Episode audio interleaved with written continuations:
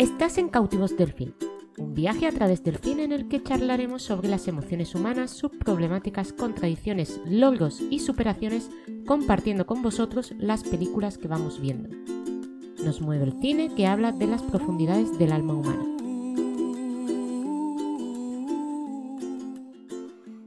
Bueno, ¿qué tal Luis? Pues muy bien, estamos aquí otra vez para hablar de, de algo que está all around, ¿no? Los psicópatas parece que cada vez hay más, ¿no? Dicen que un 10% de la población es sociópata. 10% de la población, o sea, uno de cada 10 personas. Exacto. Y pero también dice algo de que es más mm, es más común en los hombres, ¿no? Sí, Tenía no. algo que ver también con el sexo. De... Tiene que ver con el sexo, tiene que ver con el poder también, porque mm, hay una afirmación de que dice que también uno de cada diez son ejecutivos de alto rango, ¿no? En Estados Unidos, con lo cual, si equipa- equiparamos, dicen que para ser ejecutivo de alto rango hay que ser un poco sociópata.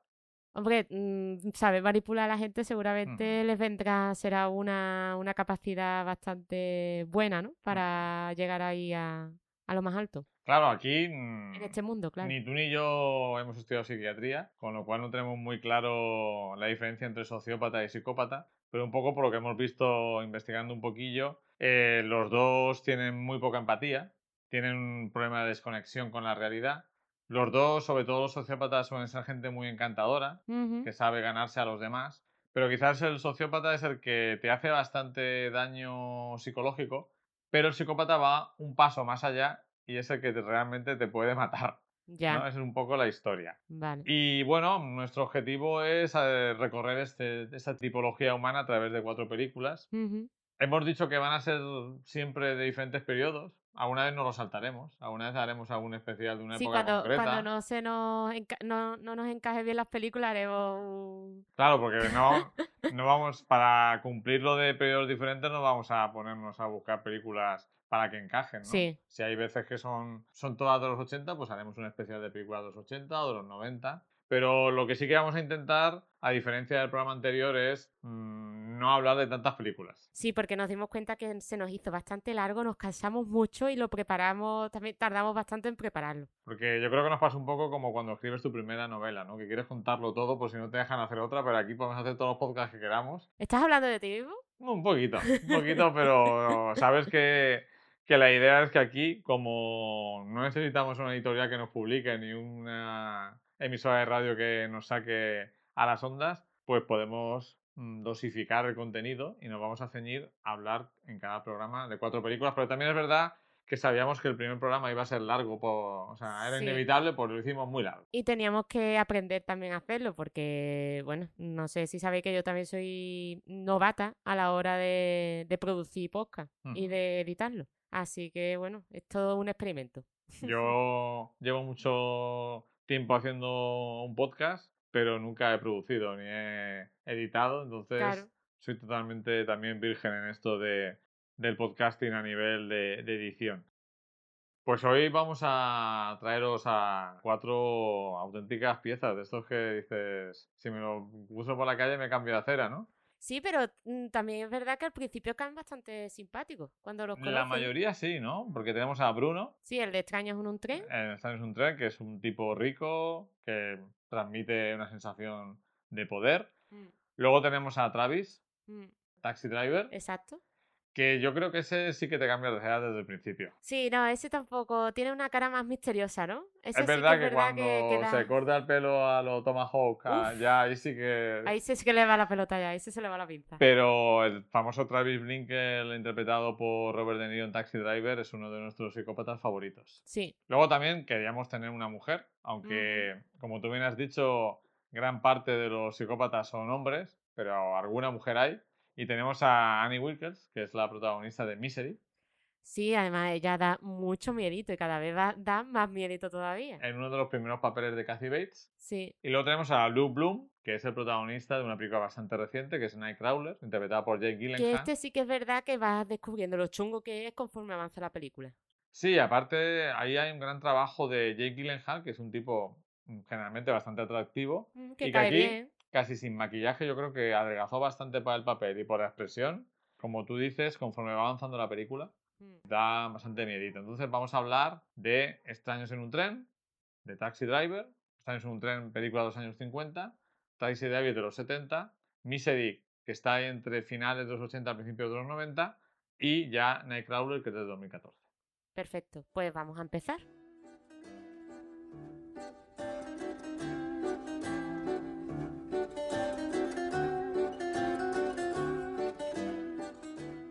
Bueno, pues en la sección de los clásicos vamos con Extraño en un tren, que es una película del año 1951 Ujú. de uno de los directores que... mm, ¿Tenemos, tenemos páginas de internet abiertas porque no Sí. sabemos todos los datos. No, por supuesto que no. Esto antes hemos tenido un proceso de Claro. hacer una escaleta y todas esas cosas. No pensé que estamos, somos tan listos. Y aparte que muchas veces vemos las películas y luego pasa tiempo hasta que grabamos, entonces tenemos que refrescar un poquito la memoria. Claro. Estamos haciendo aquí el making of del programa. Sí, La- los entresijos, ¿no? sí. Eh, y nada, bueno, Alfred Hitchcock que fue uno de los precursores del género suspense y thriller, ¿no? No, yo diría que fue pues, el maestro, ¿no? Siempre se le conoció como el maestro de un género que cuando empezó a filmar esas películas no le tomaban muy en serio y ahora pues es indudable que es uno de los grandes directores de la historia. Esta película la hizo en el 51, eligió una novela de Patricia Highsmith, una de las grandes novelistas de, de intriga que creó al personaje de Ripley, que ambienta sus historias tanto en Europa como en Estados Unidos y que eh, precisamente Hitchcock eligió esta novela, que había tenido ya un gran éxito editorial, porque venía en- de nada más y nada menos, que ahora nos parece increíble por la fama de- de- del director, pero venía de cuatro fracasos de taquilla consecutivos. Y Que me parece muy fuerte. se que dijo, "Mm, tengo que hacer una que dé dinero porque si no, no me van a dejar. Menos mal que esta dio dinero, porque luego ya vinieron películas como La ventana indiscreta. O sea que Extraño en un tren sí que fue un éxito comercial, pero las cuatro anteriores, que vaya película, por lo menos una de ellas, no lo fueron. Sí, sí, en el 47 dije el proceso Paradigm con tu queridísimo Gregory Peck, Qué guapo. Que hemos coincidido los dos que es una película de la que no nos acordamos. La hemos visto, pero no nos acordamos de nada, De nada. lo cual es un poco sospechoso. Luego, mm, en el 48 dirige una de sus películas más famosas y más queridas por el público, que es La Soga, Mm, que sin embargo hemos leído que, que fue un fracaso. Fíjate. Cuando la soga, además, que te acuerdas, yo incluso me acuerdo del final. Ujú. O por lo menos de, mm, de lo importante de la película. Y es, es quizá comprensible que en el, año, en el año 48, Mm. que acaba de terminar la Segunda Guerra Mundial, una película tan pesimista con, con el, cómo es el ser humano Mm. y tan teatral también, por otro lado. Sí, porque además que nada más que tiene un escenario, ¿no? Eh, es, es casi una sitcom. A mí me recuerda Sí. mucho a, la, a, la, a Friends, cuando se mueve de un sitio a otro porque todo sucede entre el rellano de la escalera y el... Hay un plano, la- estoy hablando de memoria, casa. pero hay un plano externo del- de la calle y todo lo demás es en el el interior, interior. con esa cena en, el, en ese arcón. Mm, Y si no recuerdo mal, uno de los protagonistas, de los eh, alumnos de James Stewart, Mm. es Harry Granger, el, el protagonista, el, el tenista que ¿Ah, está sí? en un tren. Ah, verdad, sí, era uno de la pareja de. Porque era uno, era un matrimonio gay o una Sí, pareja sí, gay sí, los sí, que dan sí. la cena. Efectivamente. Ah, es verdad. Pero también me hace mucha gracia que en la soga traten la homosexualidad tan abierta. Estando en el 48, que era Sí, como. lo, algo- lo que pasa es que es lo que hemos comentado muchas veces. Esa película la ves de crío y no Mm. te das cuenta porque no es tan evidente, ¿no? Mm. Pero luego sí que es. Cuando, sobre todo si te lo dicen, lo ves. Yo sí, esa película vi de cría, porque Ajá. la vi con 12 años, una cosa así. No la he vuelto a ver. O sea, me acuerdo perfectamente. Y sí me acuerdo que eran gays. Sí, sí. Me acuerdo que eran una pareja. Sí, no te lo dicen exactamente. No te, lo dicen, más como si fueran unos amigos, Pero, pero. se nota. Sí, sí. Luego en el 49 Atormentada, que es una de sus películas menos conocidas, Yo no, Con o sea, Joseph es que ni Cotten, me acuerdo. O sea, que eh, tiene un ambiente así como medio colonial. Y luego Pánico en la escena, del 50. que tampoco la he visto. Y pues el señor Alfred Hitchcock decidió que ya estaba bien de, de estrellarse en taquilla y volvió a contar con el protagonista de, de la soga, con Fanny Granger, que no nos ha gustado mucho su trabajo No, en la película en Extraños en un tren. Porque era, no sé, parecía como el guapo de la época, Ujú. pero totalmente inexpresivo y Sí, sin y cuando chicha intenta ser y- expresivo es como exagerado. Mm, Pero bueno, No es muy buen actor. no es muy buen actor. Y luego tenemos a Robert Walker, que es el psicópata, Bruno, que no lo conocemos tampoco. Tampoco de demasiado. muchas Ha hecho alguna película, pero no la conocemos demasiado. Y la película, pues, tiene un punto, un planteamiento que además eh, es inmediato. Mm, son dos extraños en un tren, como dice el título de la película, que uno es un tenista que está empezando a ser bastante importante. Y conocido y famoso y tal. Exacto, que está casado, pero se va a divorciar y se va a casar con una mujer con bastante dinero, Mm, Con la hija de un senador, ¿no? con la hija de un senador. Mm, Y por otro lado, Bruno, que es de una familia de bastante dinero, y Bruno se pone a hablar con él, parece que lo conoce y lo admira, y sabe que la exmujer del tenista le Bueno, está su dando- mujer todavía. su mujer todavía, pero que está en proceso de divorcio, le está dando bastantes problemas. Mm, Y entonces le propone hacer un intercambio de Mm. crímenes. Mm. Dice, yo mato a tu mujer y tú matas a mi padre, que no lo soporto mm, y no me da la herencia. Y eh, no nos pueden relacionar. Claro. No hay móvil. Y si no hay móvil, pues no te pueden acusar. Pues el personaje de Farid Granger se lo toma de A coña. cachondeo totalmente. Pero el otro... mm, Se lo toma al pie de la letra. Exacto. Como Y- buen psicópata. y decide ponerse en, en la acción. No vamos a contar demasiado, aunque hay cosas que se No, pero contar. sí hemos dicho que este programa es con spoilers. Exacto. Así que no nos obsesionamos por él. Eh, no, os decimos que, a ver, mm, para el disfrute más del podcast sí que es recomendable haber visto las cuatro películas. Pero si no lo habéis visto, bueno, también... No, y sabes que hay oyentes que le gusta escuchar este tipo de programas con spoiler antes de ver las películas, Mm. pero hay algunos que les gusta incluso aunque no hayan visto las películas. Sí, a mí no me importa, la verdad. Sí sé que es Y, un programa chulo. ¿Habías visto esta película antes? Yo no la había visto. ¿Y qué te ha parecido? Me ha parecido sorprendente. Sobre todo porque trata una serie de cosas mm, de una forma que creía que en esa época no se retrataba así. Como por ejemplo, la- el conjunto de escenas donde sucede el asesinato. Mm, Me parecen de un. O sea, hacen una analogía increíble con el sexo y son súper violentas también. Primero porque todo ocurre en un parque de atracciones de Mm. noche. Se, me- se meten en el famoso Tunnel of Love, Sí, al que incluso Bruce Springsteen le dedicó una canción. Ese espacio normalmente se metían con barquitas y había como unas cuevas donde las Mm. parejas pues podían hacer cositas. hacer cositas.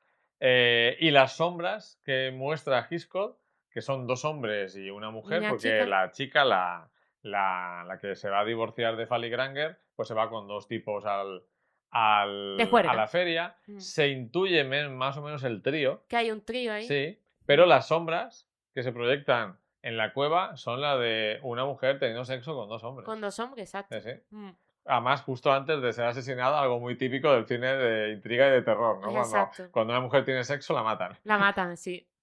Y, Y- luego la escena del asesinato de, de ella, que, que, vamos, muy famosa, es muy es famosa. icónica. Sí. De lo re- del reflejo, o sea, el, el asesinato se ve en el reflejo de las gafas de ella al caer.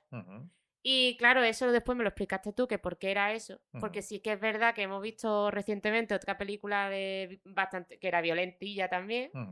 Y de la época que, que ahí no salía nada de violencia. O sea, si alguien disparaba a otra persona, la persona ya caía muerta, no se veía el tiro, no se veía la sangre, no, No se, veía el el- golpe, No se veía el sufrimiento. no se veía el sufrimiento. Pero aquí el sufrimiento sale reflejado, no es directo, es Mm. reflejado. Efectivamente. Entonces, claro que... Porque el código de censura no permitía, no permitía muchas cosas Mm, y una era que no se mostrara a alguien agonizando. ujú. Es como el, como el asesinato es por estrangulamiento, alguien al que se le estrangula lo, realmente lo sufre muchísimo durante ese proceso. Entonces se ve simplemente lo que hace Hitchcock es, bueno, pues no puedo hacer esto, pues voy a convertirlo en algo mm, visualmente increíble, que es Ujú. ver reflejado en, el, en la lente de las gafas ese asesinato que se ha convertido en una de las escenas más famosas de la película y de toda la filmografía de Hitchcock, Mm. junto a algunas más que comentaremos después de la película. Sí, porque por ejemplo, también me parece, no es escena, sí que es más el diálogo que tiene. El, el chico tenista con la futura a la que a la que matan luego, Sí, sí, la que ha sido, la que ha sido su esposa que le, y que están le- tramitando el- divorcio. y le intenta hacer ella un chantaje a Mm. él, o sea, como que nos muestra que ella tampoco es muy buena persona y que más o menos se merece morir, ¿no? Pero bueno, que Bueno, no es eso, no es eso. no, pero, lo que te muestra Hitchcock es que te muestra un poco la situación que tiene él, de que él se ha enamorado de otra mujer y, y esta mujer que tiene anteriormente, primero, no le hacía mucho caso, parece, durante el matrimonio, Sí. pero ahora como se está haciendo famoso, pues quiere sacarle un poco el, el y el, dinero. y el demás. jugo que le quiere sacar es que ella le había puesto los cuernos con otra persona, se había quedado embarazada y mm, no iba a abortar, sino que iba a decir que el hijo era suyo, del tenista. Por tanto, si se divorciaba de ella, pues iba a decir que el hijo era suyo y que se ha divorciado eh, habiéndole dejado embarazada. En- por eso, en un solo diálogo se trata O sea, infidelidad. Mm, aborto, chantaje femenino exacto. eh, e incluso se trata también un poco el tema de una mujer mm, malvada. Mm, ¿no? Sí, sí. Y entonces eh, nos pareció increíble cuando lo vimos. Una película Sí, porque 51. además, acuérdate que cuando está ese diálogo, ella se abalanza hacia él o algo, y el resto, porque están dentro de una pecera, de una especie de oficina pecera, donde trabaja ella. donde trabaja ella, y el resto de, de gente que está viéndolo allí, la escena, se cree que él está mm, pues maltratándola, Claro. ¿no? Y es, como. Claro, y aparte cuando. que cuando, fa- te falta la información Claro, de algo, no Mm. puedes juzgar a la persona si no tienes toda la información. claro, porque los, eh, los testigos, digamos, de esa situación solo están viendo lo que ocurre, pero no lo que han hablado. Exacto. Y de hecho, el personaje de Fally Granger, del tenista, luego, cuando asesinan a su mujer, él está preocupado porque sabe que eso ha pasado. Y Claro. que hay testigos que pueden decir, sí, sí, justo un día antes tuvieron una pelea muy fuerte, que incluso se zarandearon y todo, Mm. ¿no? Entonces es una, una escena también muy, muy llamativa. Eh, me gusta mucho también eh, un momento en el que eh, la hermana de la nueva mujer de Fally Granger, hablando con Ujú. su padre, que es Ah, ¿verdad? La hermana, no me la acordaba. hermana, es un personaje muy divertido, Mm. hablando con su padre, que es político, le dice, yo no necesito, yo puedo decir la verdad porque no soy político como tú, ¿no? O sea, Mm. también una crítica fuerte al, esta- al estamento político. Y por supuesto, mm, nos gustó mucho eh, la secuencia en la que hay un montaje paralelo entre un partido de tenis, Mm. que ahora comentaremos, y eh, otro momento de la película, porque llega, hay un momento en el que Bruno se da cuenta de que Fally Granger no va a cumplir su parte, Mm. y entonces lo que decide es incriminarlo a través de una prueba física, que es un mechero, que lo, lo quiere poner en la escena del crimen, lo cual llevaría a, a acusar a Fally Granger del asesinato. Claro, que es un mechero que, te- que le regaló el tenista al rico. Yo no me, acuerdo, no me acuerdo de los nombres de los actores, Luis, porque como no, nada más que lo he visto yo esta primera vez, Fally Granger es el, El el tenista. y Robert Walker es el, el rico. el rico. Yo lo llamo así, ¿vale? ¿Vale? Pues llama tenista y rico. Vale, pues el tenista tenía un mechero y ese mechero fue el que le regaló al rico en el tren cuando se conocieron. Y se lo quedó rico. Entonces Exacto. Rico se lo iba a poner en la cena, de- lo amenaza al tenista Mm. con ponerle la- el mechero en la cena del crimen, a no ser que mate a su padre. Ese es el chantaje. Y entonces, eh, como la película se desarrolla más entre Washington y Nueva York, Sí, es una cosa como. ¿eh? ¿Qué pues pasa claro, la, la familia, tanto el rico como la familia política de la nueva familia política de- del tenista viven en, en Washington, pero él tiene un partido en, en Nueva York. Pues lo que ocurre es que en ese partido, que es a tres sets, al mejor de tres sets, él tiene que acabarlo lo más rápidamente posible. Con lo cual quiere ganarlo, ganar los dos primeros sets y salir corriendo para interceptar a, a- a Bruno. A Bruno que viene de Washington en el tren. Exacto. Y quiere em, ganar el partido por la vía rápida. Mm. ¿Pero qué ocurre? Pues que precisamente cuando quieres hacer eso, llega tu contrincante y te gana un set. Y hay que ir al tercer set. Nos gustó muchísimo el partido de tenis. Sí, fue súper divertido. El partido de tenis fue muy divertido porque es curioso porque luego hemos hablado de que todas las escenas en la feria están increíblemente rodadas, planificadas. Hay una escena final de la que luego hablaremos que es impresionante. Pero por lo que sea, mm, Hitchcock dijo, el partido de tenis lo quiero rodar rápido y que no me dé mucho problema. Mm. ¿Y qué es lo que ocurre en ese partido de tenis? Pues el partido de tenis usan dobles para los jugadores, es decir, Ujú. para los actores. Los Ujú. actores usan los primeros planos solamente. Exacto, Y en los planos largos se ve de fondo que la gente no se mueve. exacto. la No se gente mueve, del público, ¿Por qué no se mueve el público? porque es cartón. Para los que seáis de Levante, es como si hubieran puesto dos hogueras Sí. o dos fallas con personajes ahí, porque son... En 2D, en 2D. Ah, Pero además que se nota mucho porque vimos la, la, la copia que vimos era a mil, a mil... a 1080, a sí, 1080. el Blu-ray, vamos. Claro, entonces pues se notaba mucho Saben más que todo, El cuando- Blu-ray lo malo es que saca, saca todos los defectos de las películas Sí. clásicas, ¿no? Mm, Eh, y entonces, mm, pues evidentemente se, se ve que Hitchcock no quería rodar con los dobles y un estadio lleno, y lo que Mm. hizo fue doblar con los dobles, con la primera fila de personas y todo lo demás, caras pintadas, mm. Y eh, luego los primeros planos de los actores. Y luego imágenes generales de otro partido de tenis, Sí, seguramente. Sí, seguramente, claro. También eh, aprovecha el tenis para eh, poner una escena muy inquietante de Bruno. Sí, pero ¿era una imaginación? ¿Ahí era Bruno de verdad o era una imaginación de...? No, es- eh, yo creo que es Bruno de verdad Era porque es otro partido de tenis. Ah, que era otro es partido cuando de nos tenis. presentan al personaje. Vale, vale, vale. Sí, porque ese es muy inquietante porque en un partido de tenis, si os acordáis, si estás en el lateral del Mm. partido, tú ves el movimiento de la pelota, mueve la cabeza La gente conforme al sigue movimiento la de la pelota de pelota. izquierda a derecha. y Ah. entonces se ve a todo el público siguiendo el movimiento de la pelota y a Bruno Robert Walker mirando Rico. fijamente al rico, mirando fijamente a la cámara y es Mm. muy inquietante. Y aparece varias veces en la película, eh, muchas veces desde lejos, observando. Sí. Es una Sí, presencia es verdad, cuando van a- al monumento este de, de a- Lincoln, a Lincoln. que está ahí como una sombra. Ujú. O sea, pero ahí también es verdad que lo mismo se, que se lo imagina el Es protagonista. posible, lo que pasa es que eh, normalmente cuando muestras a un psicópata lo muestras muy de cerca y Mm. Hitchcock lo muestra de de lejos lejos. como una presencia ominosa, Mm. como algo que está Una ahí. sombra. Sí, que está siempre como Presente. sobrevolando encima de ti,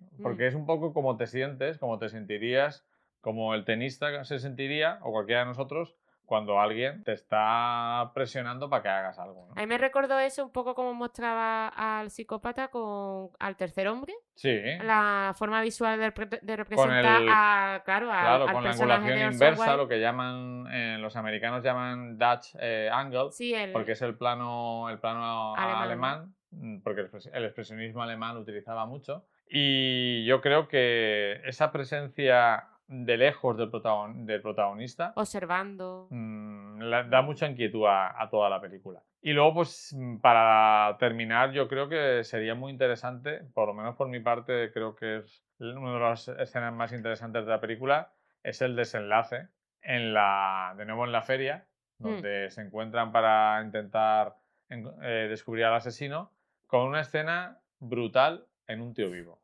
Que yo me acuerdo con la cara de Flavia, con los ojos bien abiertos, la boca abierta, diciendo esto no puede estar Es pasando. que el, el tío vivo estaba lleno de niños. O sea, eso ahora mismo eso ya no lo puedes hacer. O sea, tú no puedes hacer un plano súper violento de algo derrumbándose con un montón de niños dentro.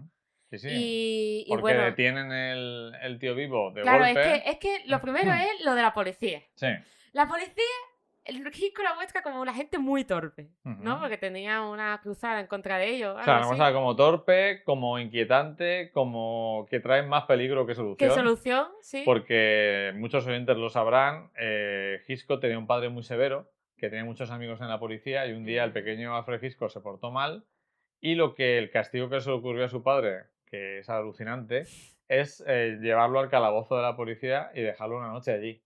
Con lo cual, pueden imaginar eh, Hitchcock desde niño, el miedo y la grima que le daban los policías. ¿no? Y si fijáis, en la mayoría de las películas de Hitchcock, la policía nunca sale bien parada. Sí. Et- En esta, de hecho, nada más entrar a buscar al- a la pelea que había de entre eh, el rico y el, ¿no? y el Tenista. eran los dos. En, el- en el tío vivo. En el tío vivo, eh, nada más entrar la policía, cogen, tiran ahí al aire donde hay un montón de niños y se cargan Bueno, al si, si chico. fuera al aire, o sea, al aire. disparan al tío Sí, vivo. pero sí, disparan al tío vivo donde hay un montón de niños y se cargan al hombre que maneja al tío vivo, que está en medio del tío vivo. O sea, no está a un lado, a otro, no. Hay que cruzar el tío vivo entero. No, pero acuérdate, hay un momento muy divertido del niño pegándole al rico. Ah, sí, hay un sí. niño subido a un caballito que empieza a pegarle. Y dijimos, "Ah, un niño aquí, en plan, o sea, todo muy salvaje. Sí, Y todo claro, muy loco, muy loco. eh, como disparan al que maneja al tío vivo, el tío vivo, es, digamos que se vuelca sobre la, Sí, el hombre, el cadáver se vuelca sobre eh, la palanca. sí, la palanca. Entonces el tío vivo se vuelve loco, Mm. se acelera el ritmo. Y Vas volando. Y hay un otro operario que tiene que cruzar por debajo del tío vivo para detenerlo. Que por lo visto, Sí, hemos leído que no hay ni truco ni cartón. O sea, era un especialista que se jugó la vida pasando por un tío vivo a toda velocidad. Y la verdad es que cuando ves la escena resulta muy, muy creíble, muy impactante. O sea, sí. se sufre viendo esa escena. sí. Y, bueno, de- y después cuando ya el tío vivo sale hecho pedazos. Con niños encima. Con niños encima que se- supongo que habrán muerto, porque de hecho ahí sale algún muerto por, en la escena. Eh, es que te quedas impresionada, vamos. Que eso haya pasado en una película de los años del 51. Sí, y Hitchcock dijo que nunca más iba a hacer una escena donde pusiera en peligro a seres Ujú. humanos, ¿no? Que, que el cine no valía tanto la pena como para, para hacer eso. Mm. Y mm, no sé si quieres, mm, yo destacaría una escena también muy famosa de la película, que es la de la alcantarilla. Es la escena en la que pues el rico mm, va con el mechero ya para dejarlo en la feria y Mm. lo saca y le da un empujón y el mechero se cae. Se Y- cae por una alcantarilla. Y gracias a eso, Fally Granger puede terminar su partido de tenis y llegar a tiempo. Mm. Porque además es angustioso el momento en que intenta meter la mano y sacar el, el mechero pidiendo ayuda a la De la gente sin comprender por qué le tenía tanto cariño al mechero, Ujú, ¿no? Que lo trataban como un loco. efectivamente. Realmente. Y bueno, a mí me ha parecido una película, la he vuelto a ver. Eh, Hitchcock no quedó muy contento del resultado, porque Ujú. era muy perfeccionista, pero eh, yo creo que es una película que funciona muy bien todavía. Sí, no ha envejecido tanto, porque además tiene unos planos muy arriesgados y muy modernos, que ahora mismo pues también se usan. Utiliza de vez en cuando la arquitectura con valor dramático. Sí, Tú sí, que eres arquitecto lo es habrás verdad. apreciado en la película. Sí, porque me, me resultó muy, mm, muy interesante las analogías que hacían de los planos visuales. Por ejemplo, al principio de la película, cuando tienen una primera conversación en la noche, cuando le dice el rico al tenista que ha matado a su mujer. ¿no? Eh, Fue por ahí. Sí, sí. El tenista estaba en, o sea, la mitad de- del plano era una reja que don- desde la cual hablaba el rico y, eh, y la otra parte, la otra mitad del plano era el aire libre que Sí, estaba hablando eh, el tenista. Entonces como ya se notaba ahí quién era el malo y quién era el bueno un poco. ¿no? Es como si. Y estaba Prácticamente como si hubiera ido a visitarlo a la cárcel. a la Y cárcel. Sí, estuvieran hablando a través de los barrotes. sí, ¿no? sí. sí. Y lo hace varias veces, utilizar eh, espacios naturales o arquitectónicos para transmitir ideas visuales, Mm. que eso lo ha hecho Hitchcock en toda su Sí, carrera. eso lo ha hecho. y, y se notaba pues, que le gustaba mucho los- el uso del espacio Mm. en, la- en las películas.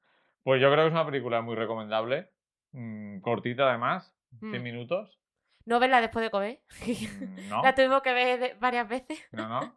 en varios tramos. Porque, bueno, es cine clásico y claro, aunque... Mm. Es bastante. Mm. O sea, que avanza la trama con. con Esto lo hemos visto que en el, en el cine clásico que, que pervive el paso del tiempo, Mm. es curioso porque el ritmo no es muy rápido, pero pasan muchas cosas. Nunca dejan de pasar cosas y, y la trama avanza, avanza, avanza. Y yo creo que es una película que a los oyentes pues se la recomendamos. Sí. Pasamos.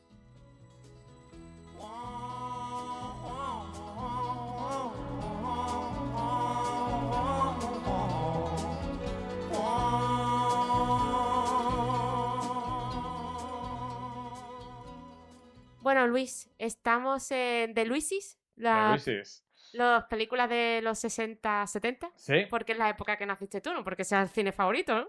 Bueno, mm, un poquito de, de las dos cosas, ¿no? Vale. Eh, es interesante saber un poco que, que hemos, hemos pasado de un Nueva York de la posguerra, prácticamente, del Ujú. año 51, un Nueva York limpio, un Nueva York de, de la época bien pensante de los americanos, al Nueva York de los 70. Los que hayáis visitado Nueva York en el siglo XXI, pero no hayáis visto películas de esa época, la diferencia es abismal. Porque ¿qué Nueva York aparece, aparece en el cine de los 70 en ese Taxi Driver? Pues un Como Nueva para, York. como para no ir, ¿no? Sí, no, no es nada apetecible ir porque es un Nueva York oscuro, lleno de maleantes, lleno de, de gente rara, de, corrupción, de de, suciedad, sí, suciedad. Física y moral. Mm. Y una ciudad aparte... Nocturna, ¿no? Que es como que parece que el día no, no existe, que de- es todo de decadente, noche, en decadente. cierta forma. Mm, Y ese es el contexto en el que se desarrolla Taxi Driver, película del año 76, que es un año muy importante en la historia de Estados Unidos porque el país cumple 200 años de historia, pero sin embargo está en el peor momento prácticamente de su recorrido histórico, porque eh, ha habido la época de los magnicidios, con el asesinato de Kennedy, de los dos Kennedy, de Martin. Luther King. Han perdido, el país ha perdido su primera guerra, que es la de. Vietnam. Por primera vez en la historia un presidente ha tenido que dimitir Richard Nixon por corrupción en el Watergate. Y en ese entorno, eh, Martin Scorsese sitúa su, una de sus obras maestras, que ganó la Palma de Oro en Cannes, que es Taxi Driver. Escrita por Paul Rudder. Eh, Paul Rudder es un personaje muy enigmático y muy interesante. ¿Qué te Ujú. ha sorprendido de él, Flavia? Bueno, me contaste que, que escribió el guion en una época donde... No, basada, ¿no? O durante. Durante, durante una época. en- Durante eso, que vivió en un taxi, ¿no? vivió, en o York. sea, él No, en Los Ángeles. vivió en Los Ángeles. Mm, eh, él era o- venía de una familia calvinista, que es como una de las ramas más extremas del cristianismo. Él tiene además una película muy interesante como director, que es Hardcore, ujú. en el que una familia calvinista presiona tanto a su hija que la hija huye de, de su pueblo y se va a, a una gran ciudad donde acaba siendo prostituida. ¿no? Y habla de las consecuencias de una religión, una educación religiosa muy estricta.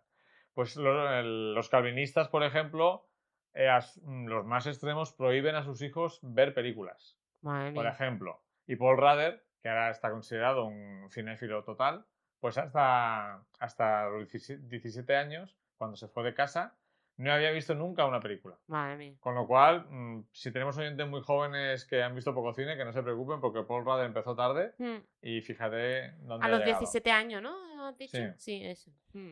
Y tuvo una época en que se divorció, eh, tuvo problemas con el alcohol, no tenía trabajo, tenía un coche, a veces trabajaba de taxista. Y en ese periodo de caída a los eh, infiernos fue cuando se le ocurrió la idea de este taxi driver, que es eh, la historia de una, eh, un personaje alienado, un personaje que pierde totalmente el sentido de la realidad Mm. y que... Y que toca fondo, ¿no? toca- Realmente es cuando tú estás viendo que la caída libre Ujú, hacia la más absoluta desesperación de, e incomprensión de la sociedad ujú. y decides hacer algo para remediarlo, ¿no? Que ya es cuando dices tú, ¿qué ha pasado aquí? Porque claro, tenemos aquí a este personaje que ha vuelto de Vietnam, veterano de. Vietnam, que pues ya sabemos que muchos volvieron muy tocados, tanto por un lado mm, por los horrores que vieron allí, por las cosas que tuvieron que hacer y tuvieron que ver, porque todos, la mayoría tomaban drogas para soportarlo, e incluso se ha hablado de que el ejército americano eh, suministraba drogas sin que ellos lo supieran a los soldados para, mm, digamos, reforzar su agresividad en combate. Entonces venían todo bastante mal. Hemos visto muchas películas sobre, sobre ese tema. Y como el personaje interpretado por Robert De Niro, Travis Winkler, mm, no puede dormir, pues se le ocurre que para ganarse un, un extra, ¿qué, qué decide Fabia? pues decide a patrullar la Hacer del Fari. a hacer de Fari y cogerse, ¿no? Darse de alta en un... No, es, es una especie de cooperativa de taxistas, no es realmente...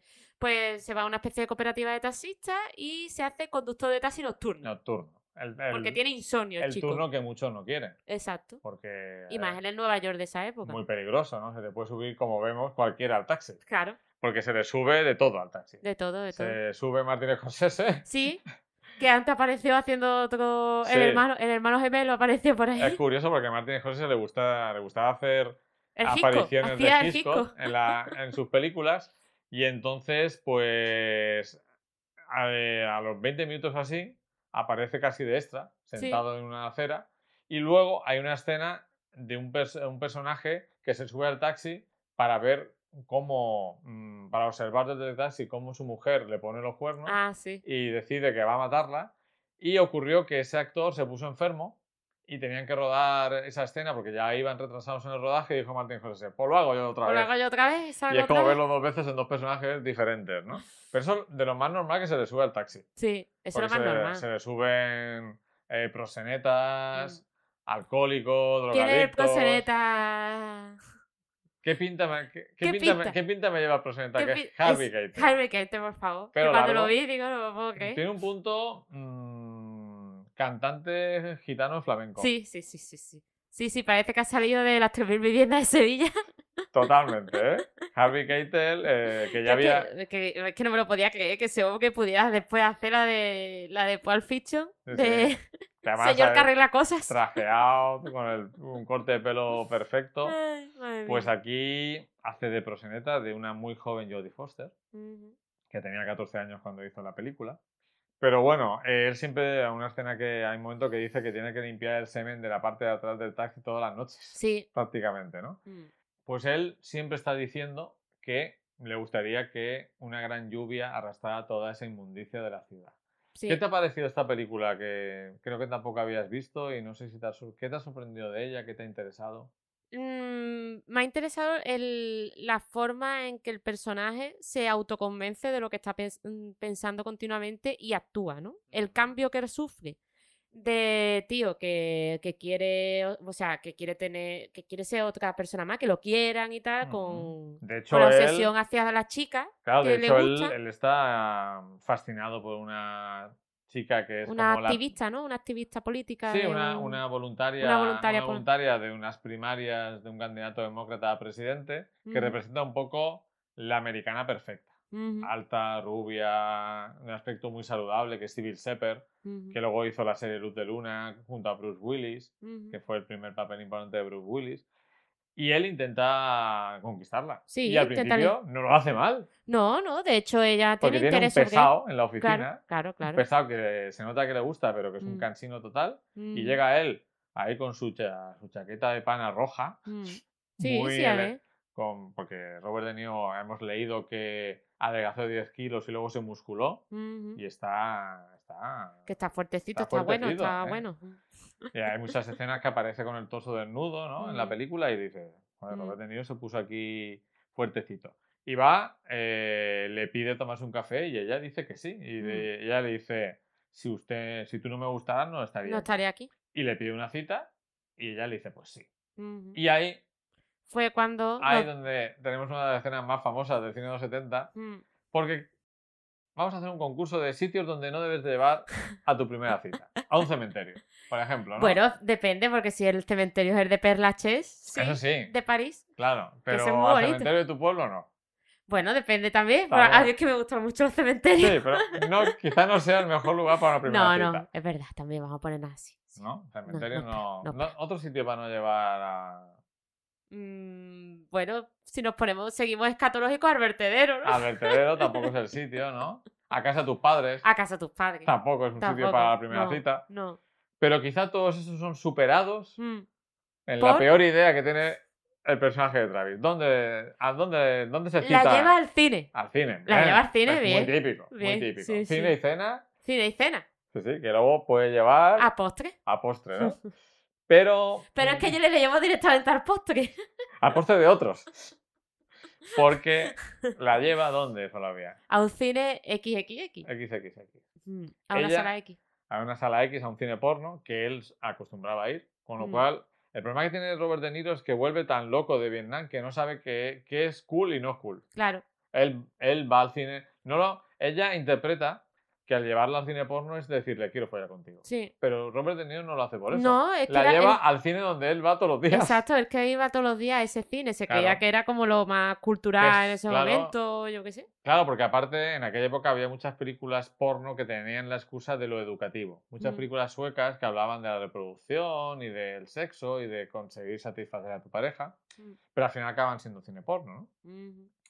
Y antes de, de ser taxista, él, esas noches de insomnio, lo que hacía era volver películas porno. Mm. Y, y ella, lo que me gusta de ella es que acepta entrar al cine, Mm. incluso. Lo que pasa es que llega un momento en que ya no puede soportar. No puede película. soportarlo más y se va. Y ya se dejan de hablar, ¿no? Claro, porque ella le incluso- dice, tú no entiendes que traerme aquí es decirme quiero follar contigo. Y él le dice, no, no, no, si no quería hacer eso. Pero. Pero bueno, realmente sí es verdad, él se quiere Sí. follar a la chica. Sí, pero no. No, No al- tan directo. Exacto. Mm. Y ahí se rompe totalmente la, la relación. Sí, ahí ya ella dice, se le rompe todos los cristales, Y ahí es rotura de donde. cristales. Y ahí es donde Robert De Niro ya se le va del todo. Se le va la olla totalmente. O sea, ya eh, se deja de obsesionar por la chica, porque la chica le da calabaza. Y, y se momento que dice obsesiona. que es. mm, que al final es como todas. Sí, es como otra más. Entonces se le mete eh, Martin Scorsese en el coche, que Hmm. le hace mm, cercionarse más, ¿no? Ah, De que las mujeres son unas hijas de putas todas. efectivamente. Por la relación que tiene el Martin Scorsese con la ex mujer o la mujer que le está poniendo los cuernos con otro. Dice, ve, esa es mi mujer. O sea, esa Mm. es mi mujer que me está poniendo los cuernos. Y ahora la voy a matar.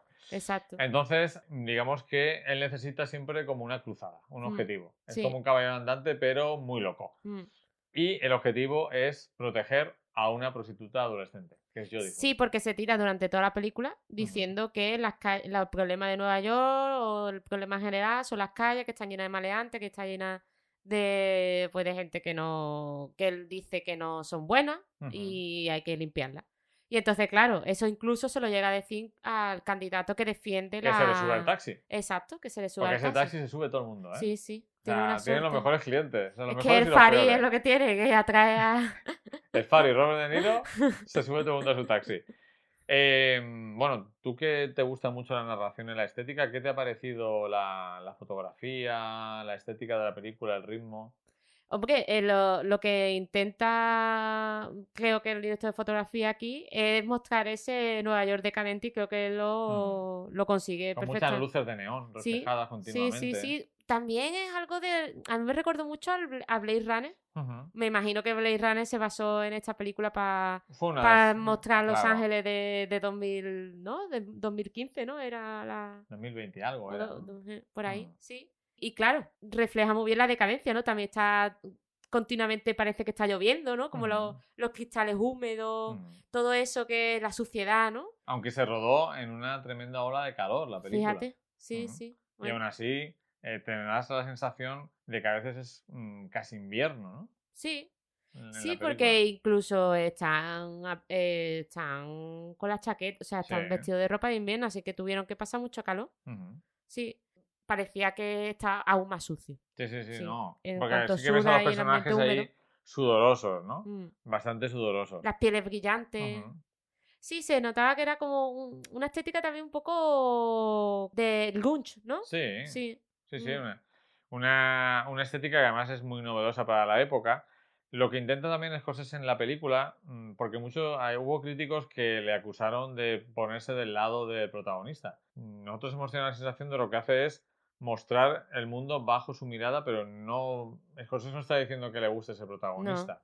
Para nada. Pero sí que es cierto que hace un trabajo muy interesante, porque si te fijas, Flavia, durante casi toda la película vemos a Robert De Niro en pantalla. Sí, El, yo creo que en el 98% de los, de los planos está Robert De Niro. sí, porque incluso en la conversación que pueda tener la chica que le gustaba, la chica voluntaria política, con el compañero de trabajo, eh, Robert De Niro está observando esa conversación desde fuera. Efectivamente, efectivamente.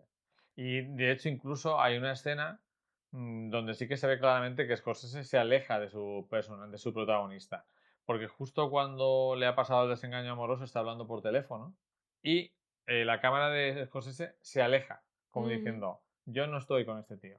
Mm, sí, es verdad. Estoy mostrando que este tipo de personaje existe Es así. porque realmente sus compañeros taxistas también tela. Mm. No Sí, cuando si- se, se reúnen a no sabemos hablar si en el bar alguno de de ellos también puede convertirse en un psicópata. Mm.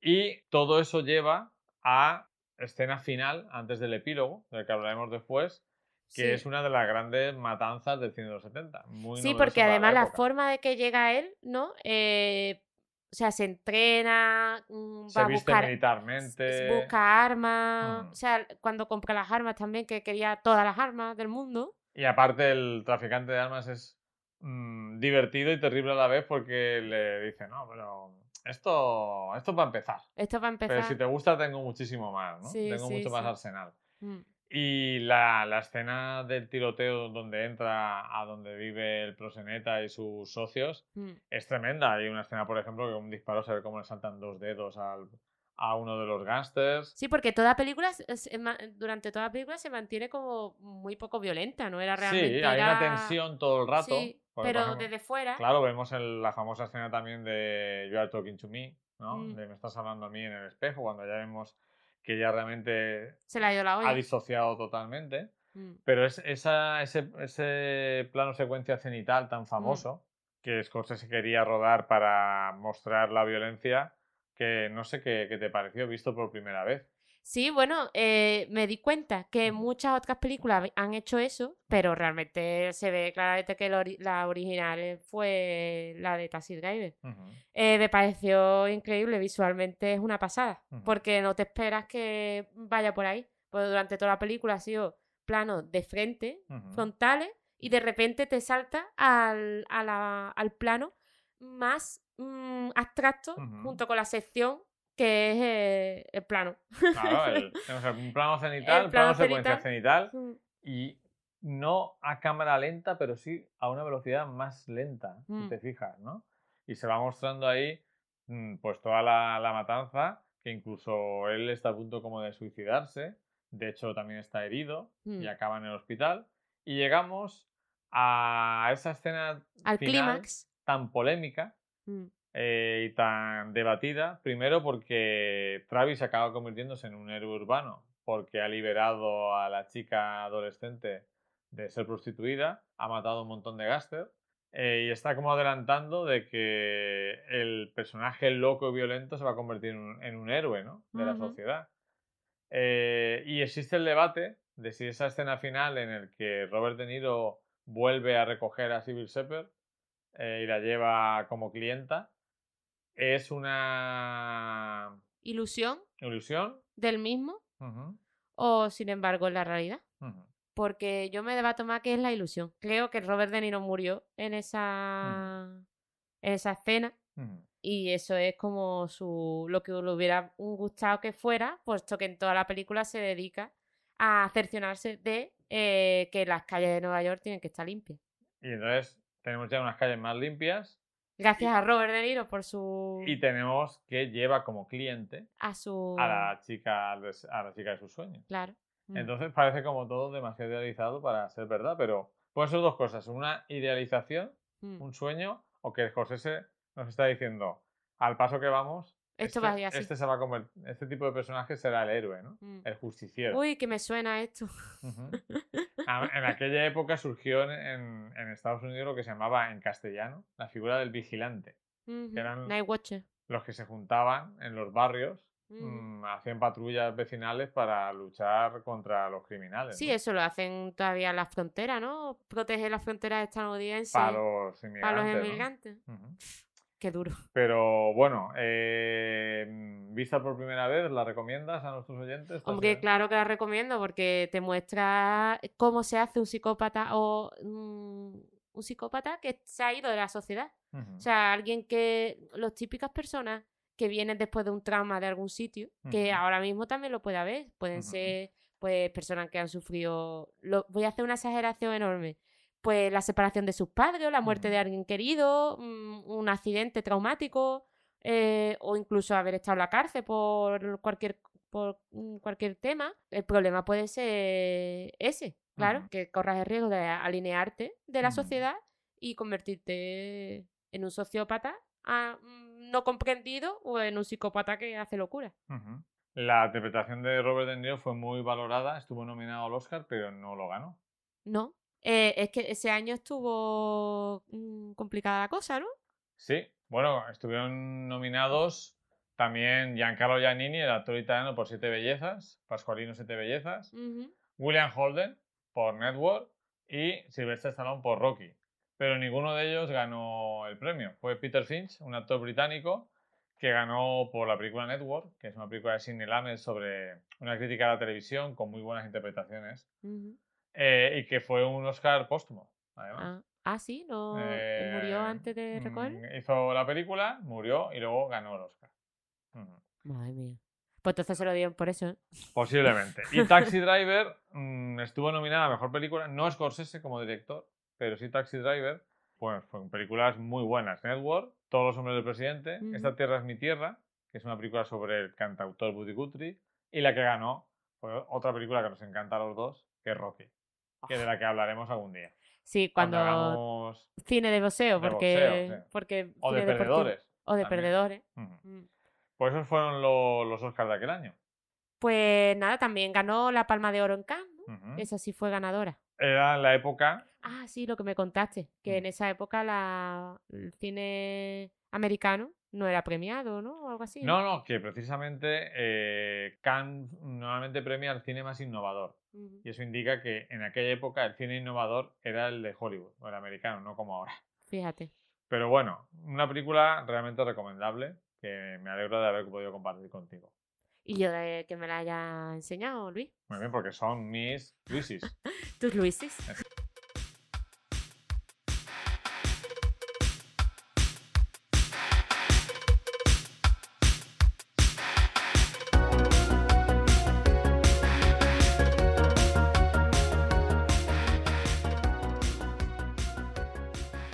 Pues vamos a empezar con la siguiente secci- sección, que es la de, de Flavis. Ujú.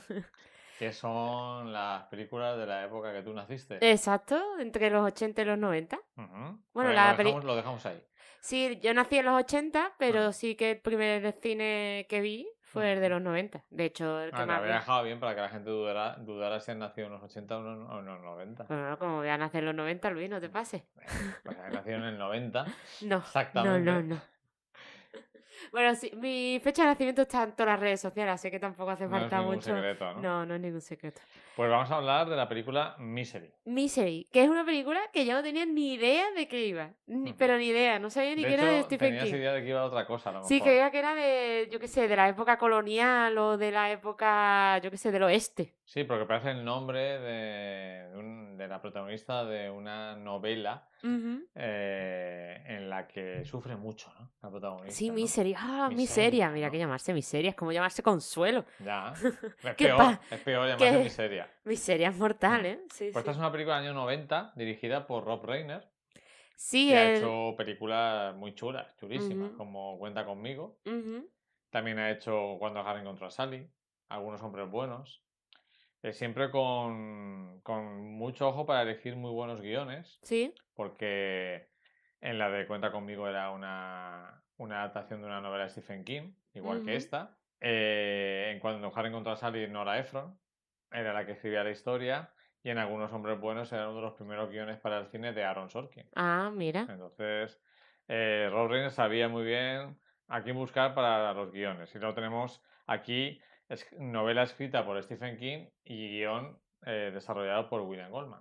William Goldman, que lo conocemos de Marathon Man, que es una película que vimos, pero no trajimos, ¿no? Ujú, No, No, la hemos llegamos a traer. todavía, pero está, está ahí en Está el- pendiente, está ¿no? metida en, el- en la nevera como los buenos periodistas Bien, bien, bien. para cuando surja, ¿no? Y de una película también muy famosa de esa época, de los 80, 90, ¿no? Sí, 80. Que es de la, la Princesa Prometida, una es película. es una novela de William Goldman que luego Ah, llevó él mismo El al mismo cine. al cine. Ujú. Mm. Película que ha pasado como súper desapercibida en su época. ¿no? Pero que ahora es como película de culto total para los friki Sí, para los que los amantes del, del más absoluto. No me de- quedo más. del cine de los 80. Del ¿no? cine de 80. Y de hecho, eh, Princesa Prometida y Misery comparten una cosa, que es el hecho de que las dos son obras mm, de una novela dentro de una novela. Exacto, es Porque la verdad. Princesa Prometida, el niño protagonista está enfermo y su abuelo, que es Colombo, Colombo le cuenta Peter la Falk, historia. le, le cuenta el cuento y al principio el niño dice, "Pues, ¿esto qué es? ¿De, de besos? Pero luego encuentra que va a ser muy divertida y aquí eh, tenemos a un escritor famoso Sí, que lo interpreta James Caan, un actor que me inquieta mucho. inquieta, hay que ¿no? decirlo. O sea, tiene ese, eh, James Caan tiene ese punto que entre que mm, se le puede ir la olla y meterte una hostia en cualquier momento, Mm. pero parece también que te puedes ir de copas con él y pasarlo muy bien. Sí, mm, tiene pinta de, de buena gente. Sí, en el Y fondo. además- de buena gente en el fondo. En el fondo, cuando lo conoce. Cuando coge confianza, ¿no? Es el coleguita. El coleguita de, de irte de marcha. Exacto, además tiene una, tiene una cara así como de que podías encontrártelo en el típico bar de abuelos españoles viendo toros. Sí, es verdad, es verdad, es verdad. Tiene cara Sí, sí. español, sí. Tiene una cara de apañol total. Total. Y bueno, pues interpreta a un escritor muy famoso Sí, que eh, ha hecho una saga de novelas románticas, Mm. Misery, que, y lo que hace es que este hombre que mm, se aísla en una cabaña en las rocosas, hace ahí, una cosa muy de, muy de escritor. muy escritor, que es irse ahí a una cabaña perdida en el monte y escribir el solico ahí, sin nadie que le moleste, la novela. Y cuando acaba, cuando acaba de escribir, ¿qué hace? Se fuga un puro. Un puro, No, era un puro cigarro. yo creo que era un cigarro. Era un cigarro, ¿no? Sí. Es que me gusta mucho la, pre- la expresión fumarse un puro. Pero Eh, bueno, sí. Se fuma un Se fuma cigarro un porque cigarro, él dejó de fumar, pero claro. solo fuma cuando se acaba una novela. Exacto. Y se toma una copa de champán.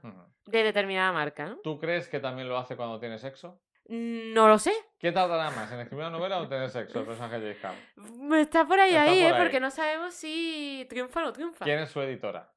Su editora es Lauren Bacall. Que podría tener sexo con Lauren Bacall, ¿eh? Porque en, en esa. Sí. La edad que tenía. Sí. Lauren Bacall ahí. Lauren aún Bacall era atractiva, ¿eh? muy atractiva en la película todavía. Por 80 años también Lauren Bacall era atractiva. Pero Lauren Bacall, yo Hasta creo que, que, se murió era atractiva. yo creo que la desentierras y todavía está atractiva. Sí. Era mujer preciosa, ¿no? Eh, y el tipo, pues, se vuelve para Nueva York en su coche y tiene un accidente. Pero espérate, ¿cómo Ah. se vuelve a Nueva York? Que está todo nevado. Todo nevado, pero muy nevado. Muy nevado. No lleva cadena. Muy. A mí me recuerda un poco al principio, de, al, al final de la escalera, que también va en una... Ay, eso no me muy acuerdo. nevado, muy nevado. nevado. también. y no se llevan cadenas tampoco. Es como que. Y empieza todo a nublarse, ¿no? Es como cuando pasaba. No sé si habéis ido a Asturias, Mm. pero es como cuando pasa de León a Asturias, ¿no? Que empieza a llover, a nevar, como en el- la película de.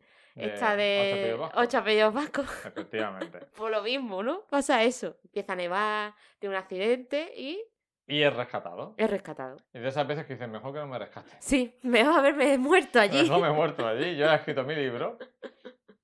Que Sí. aparte lo lleva ahí en un, en un maletín de escritor. Sí, de el libro, pero lleva un libro, eso, que está muy contento de haberlo terminado. Sí, lleva, además lleva el original, Sí. el manuscrito, No ha hecho copias. no ha hecho copias. Y muy mal. Muy mal, Caan, muy mal, James Caan.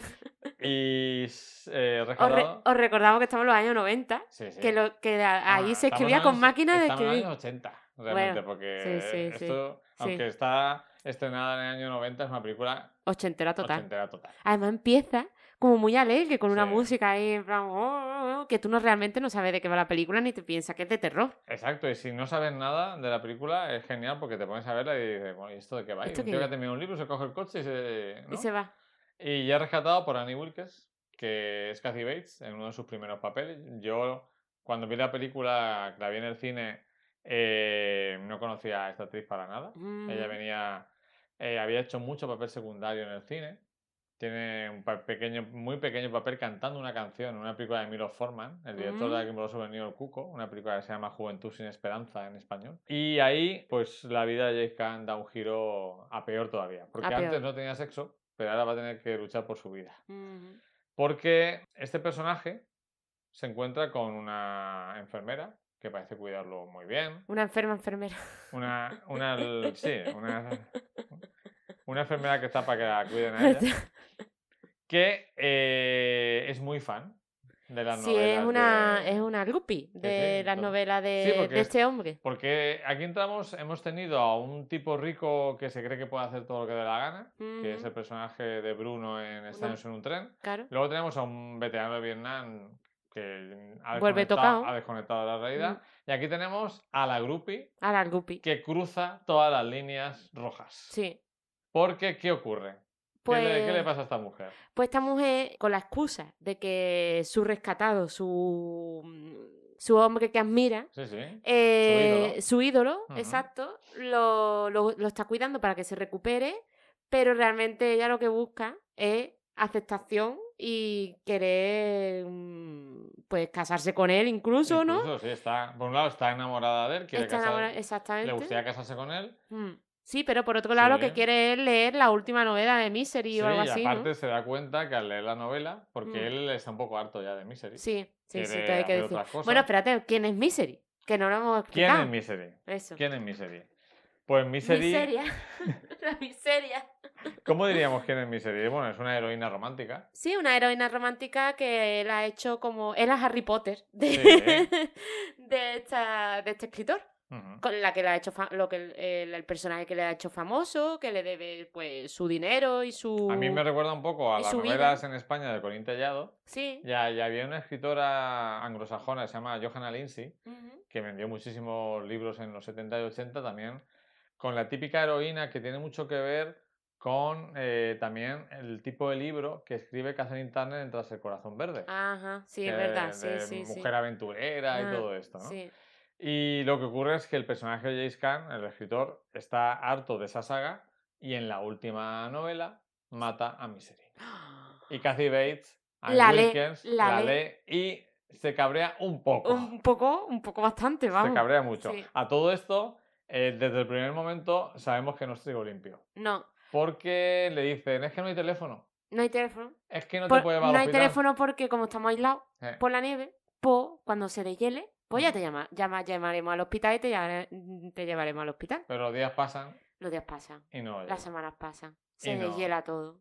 Y, Y no. no. Lo único que hace es ella coger el coche de vez en cuando cabrea, Sí, irse al pueblo, se va al pueblo. Eh, Compra libros, compra libros, le compra también papel papel. y para que escriba. mm, Y entonces su objetivo son básicamente dos. Conquistarlo conquistarlo. y que, y que resucite a Misery. Misery para que la saga continúe. Exacto. ¿Cuáles son los objetivos de James Khan? Matarla si puede. Salir de ahí como sea. sí. A él le daba igual realmente matarla o no. Lo que Ya. pasa es que ella luego se cabrea tanto que sí que se la quiere cargar. Efectivamente. Mm. Eh, Porque es que ella está loca perdida. Está muy loca, vamos. hay escenas muy, muy Bueno, de mucha intriga. en Hay la- una escena. A mí me recordó una escena, Ajá. porque claro, él está totalmente con las piernas rotas, hecha una mierda. vamos. Y hay una escena donde ella sale y él intenta, pues, investigar lo que hay en la casa y tal, ¿no? Porque guarda un imperdible o algo y entonces fuerza la cerradura porque a él lo, cierra, lo encierra en su cuarto. Además, él lo dice mm, cuando está intentando forzar la, ce- la cerradura. Lo he escrito en muchas novelas. Lo he escrito en muchas tiene, novelas. esto tiene que funcionar. Exacto. Ajá. Y entonces pues investiga un poco la casa y tal. Y eso me recordó mucho a la relación que tenían las hermanas de... fue- que fue de Baby Jane. Baby Jane, efectivamente. Mm, hay mo- cuando cada, eh, cada vez que Kathy Bates se iba es como cuando Bette Davis se va. ¿no? Exactamente, Bette se Davis queda se va sola y se queda personaje. sola. De hecho, Inválida, ¿no? estoy bastante seguro de que Stephen King ha visto la película de que fue de Baby Jane y se ha inspirado porque tiene muchos puntos en común. Mm, Eh, también me gusta que como buena psicópata colecciona cosas muy raras. Uf. Colecciona muchas figuritas. Sí, figuritas pequeñas era, Sí, ¿no? Sí. Y mm, descubre que él ha salido de su habitación porque ha puesto a una de las figuritas en una posición diferente, porque se le cae al suelo, la Mm, vuelve a poner, James Caan dice, "Bah, no me va a pillar, pero sí. Sí, la pilla. Y entonces, mm, también me gusta mucho todos los intentos de James Caan por conseguir que escaparse. Sí, O, supervivencia. Eh, Mm. Como por ejemplo todas las cápsulas que le da para el dormir y para el dolor, él las va acumulando poquito a poco debajo del colchón Mm, para ponerse en la bebida. mm, En una cena que, tien- que en una tiene cena luego. romántica que le propone, ¿no? Y entonces, en el último momento, ella derrama la bebida con toda la droga y te duele tanto como el a alma, él. alma. Porque la verdad es que empatizas mucho con él en la Sí. película. Aunque sabes que Cathy Bates en el fondo es una pobre mujer. Eh, Pobre, Sí, que sí, que absoluta, me refiero que está absolutamente desequilibrada. totalmente loca, vamos. Pero eh, obviamente eh, empatizas con James Caan, que podríamos decir que en algún modo es el Hugh Grant de su, e- de su época. Eh, Hugh Grant siempre, siempre ha dicho que él hace las películas que los demás no quieren hacer. Porque ¿Hugh Grant nomi- o Hugh Jackman? Es Hugh Jackman. ¿He dicho. Hugh Grant? Sí, Hugh ha dicho Jackman. Digo, No, no, Hugh Jackman. Porque la lista de actores a los que le propusieron el papel antes que a James Caan es enorme.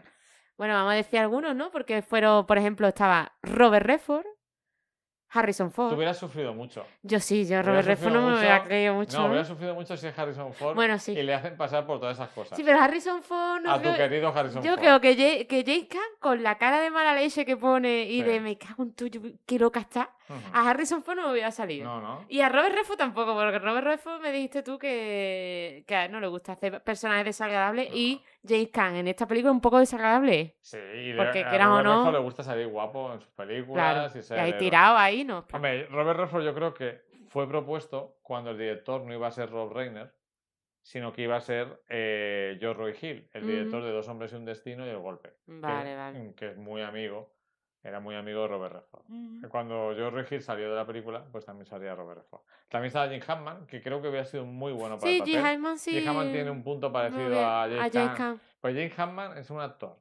maravilloso, de películas estupendas, pero ¿no te da un poquito de mal rollo también Jim Hammond? Te sí, da más rollo. Yo no sé, James Hammond Porque es- fue Les Luthor, entonces sí, da más Yo no rollo. sé, James Hammond es muy... No sé yo si muy buena gente. No sé, no sé. un punto ahí... No sé, no sé, no, no, no lo conocemos, ¿no? Ya. Pero a mí es que me, me impresionó mucho James Hammond cuando hizo de presidente mm, terrorífico, de Sí. presidente de los Estados Unidos, no sé cómo se llama esa película. Ajá, Pero, uh, sí, de los 90, el cine Sí. ese que veía yo. Exacto. Ah, sí, eh, la de Clint Eastwood. ¿Era de Clint Eastwood esa sí, película? que... Era un Clint presidente malo. Clint Eastwood entra a robar y... A la Casa Blanca. Y ve cómo mata... Mata a una amante Poder suya. absoluto. Poder absoluto. Muy Exacto. Sí, sí, Bueno, La sí. película está muy bien. Pues- Richard Dreyfuss. Richard Dreyfuss, que también tiene un puntito Sí. de James Caan. Sí. Es que todo te das cuenta que son cargos con, ¿sabes? Sí, o, o sea, con entrada. Jim Hammond, Richard Dreyfuss y... Gente con mucho cartón. Sí. Porque William Hart también tiene cartón. Que William Hart se dos veces y dijo que no. Dos veces. Eh, Michael Douglas. Michael Douglas. jeje, Que no, es, que no es el padre. Michael Douglas. Robert De Niro. ah, Que Robert vale. De Niro mata a Kathy Bates, te lo digo yo. Robert de Niro le dice, coge ahí una Magnum. Y Se la eh, carga. Warren Beatty, Warren Beatty, Warren Beatty. que estuvo a punto de decir que sí, Ah, pero estaba metido en, en el trabajo de Dick Dick Tracy. Tracy, vale. Pues no sé yo, eh, me hubiera gustado más eh, Warren Beatty aquí que en Dick Tracy. En Dick Tracy, Ya. tú sabes. Yo de Pero aquí, bueno. El único que me pega sustituyendo ahora que hemos visto a James Caan es Jim Hammond. Digamos. Me Mm. parece que voy a poder hacer también muy bien el papel. Pero Mm. bueno, James Caan está estupendo porque notas, hay un que notas el odio absoluto ya hacia Bates. Pero además, como tiene esa parte cómica que tiene James Caan, porque Mm. James Caan tiene una parte Sí. cómica. No Pues sabemos si voluntaria o involuntaria, pero mm, es un personaje que a veces es risible. Sí, sí. Y bueno, Bates tampoco era la primera opción, había sido Ben Midler, que menos Que, mal. que menos mal, porque que Isabel Miller sí que me resulta un poquito inquietante también, Sí, más pero, que Cathy Bates, pero pero, no me la veo yo. más de risa. Es sí, que ella es más cómica, ¿no? Sí, no me la veo yo creíble porque es que Kathy Bates está impresionante. Mm, O sea, es un. Oscar muy merecido. Eso porque ganó el Oscar Mejor Sí, Actriz. exacto. Compitió con, con Angélica Houston por Los Timadores, con Julia Roberts Uy, Julia Roberts. por Pretty Woman, por Joan Burman, la viuda de, de Paul Newman por Esperando a Mr. Bridge, y por Meryl Streep. Hombre, evidentemente la cuota Meryl Streep tenía que estar. Streep, que es año sí, año no. Estaba por Postales del Desfilo, que es la película en la que interpretaba a Carrie Fisher Ah, en la historia, eh, la novela de Carrie Fisher de la relación con su madre, con Debbie Reynolds, que ¿Quién hacía de, de Debbie Reynolds? Cin- Cinema Lane, Ah, que que- es la hermana. que es la hermana de Warren Beatty. De todo Warren está vinculado, todo está vinculado. Eh, y aparte, bueno, mm, Carrie Fisher y su madre, eh, Debbie Reynolds, volvieron a estar mm, en el candelero, desgraciadamente, porque murieron casi seguidas Ujú, estas sí, navidades. fíjate. Carrie Fisher murió viajando en avión y se ve que su madre ya, pues ya le dio el, el último jamacuco Mm. y murió, ¿no? Eh, Yo recomiendo un documental que no sé si está en, creo que es en Netflix, Ah, sí, de la relación entre ambas. Pues, al final se llevaban muy mal, pero acabaron viviendo juntas, en, cara- puerta por puerta, era muy divertida la, la historia. Bueno, hemos hablado de Hitchcock. Sí, eh, hemos hablado de. Hitchcock. Rob Reiner, el director, eh, era un, es un fan absoluto de las películas de Hitchcock y se vio todas las películas Para hacer esta peli. para hacer esta peli, Mm. para captar la esencia del suspense, porque hay muchos momentos de intriga, el típico que Kathy Bates se va al pueblo, él sale y tiene que volver a, a meterse en la cama antes de que la otra vuelva, muy de Hitchcock, Sí, muy de Hitchcock y que también de, de quién fue de Baby Jane, por ejemplo, que tiene algo que ver esta película con esa, con esa cinta.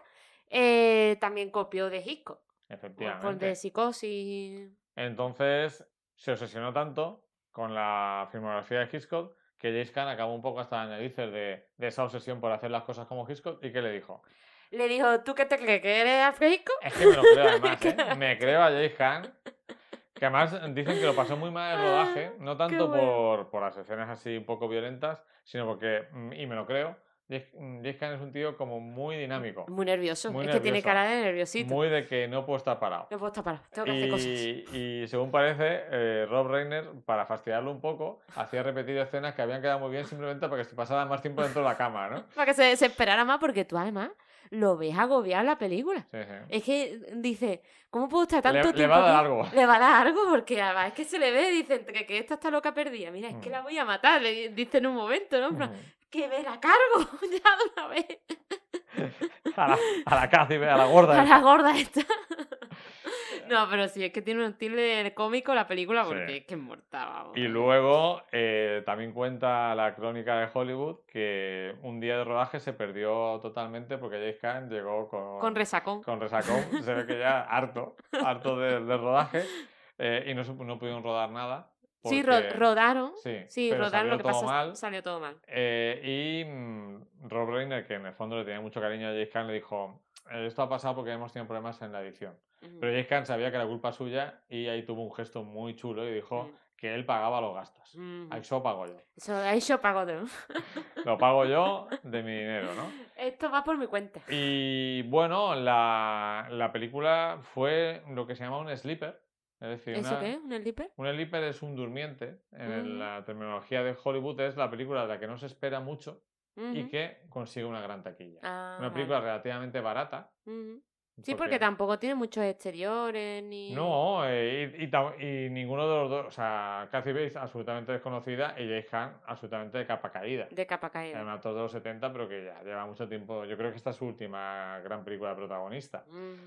Pero yo me recuerdo que la película se estrenó en una sala pequeña en mi ciudad, en Alicante, y luego la pasamos a la grande porque tuvo mucho Pues éxito. tuvo éxito, ¿no? Sí, era un poco la película que recomendabas, ¿no? Que ibas a Mm. verla y decías, o sea, voy a verla, ¿no? Que está un poco lo que le pasó también a cuando Harry encontró a Sally, que fue un poco recomendación de la gente, ¿no? Sí, el boca a boca. Los primeros que iban a verla mm, la, la- la gozaban y se la pasaban en Mm. la recomendación a los demás. Es que esta, hay una escena en esta película que es súper famosa. Yo no sabía que era súper famosa, Mm. pero Pero sí que sabes que si le- yo te pregunté, no, Madre sab- mía. no, para preguntarte si la habías visto, te dije, eh, ¿recuerdas eh, alguna escena así que me dijiste? No, digo, pues entonces no la has Entonces visto. no la has visto. Porque hay una escena que si la has visto no la olvidas nunca. Mm. ¿Qué es? Uf.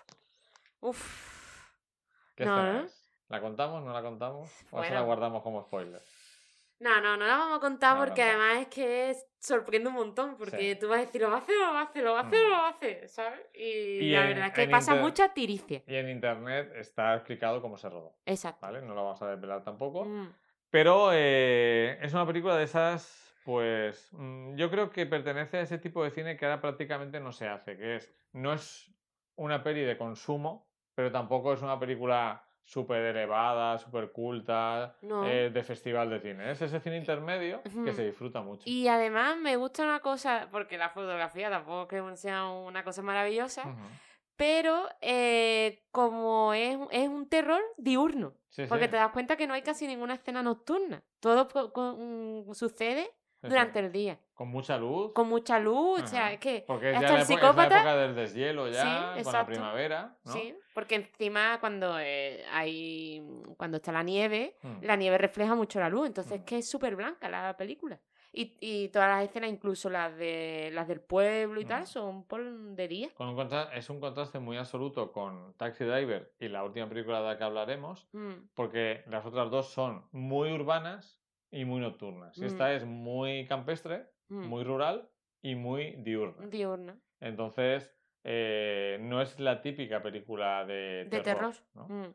Y bueno, y Extraño en un tren también es bastante nocturna, por lo menos Mm. cuando suceden los, Sí, los- las dos escenas de crímenes y, Mm. de, y la escena final de y además, Estados en un tren está muy metida en lo que es el, el cine negro. el cine negro y la estética negra. y Mm. de- mm. Sin El embargo, film pues. Misery eh, es una película francamente recomendable porque es la prueba de que con pocos elementos, pero buenos actores y un muy buen guion y una dirección competente, Mm. puede salir adelante un, un gran trabajo. Sí.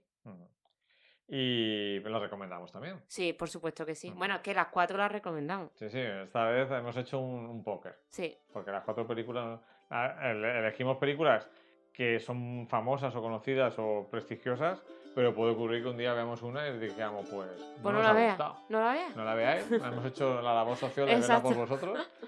Eh, pero estas cuatro sí que nos han gustado mucho. Sí. Y si queréis ya.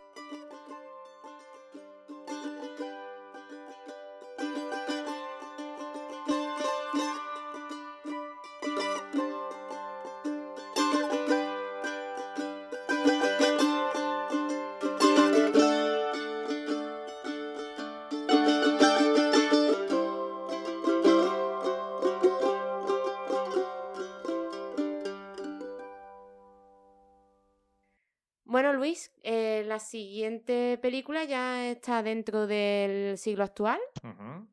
Es una película, bueno, se llama Nightcrawler, es de 2014. 2014, eso que es bastante reciente.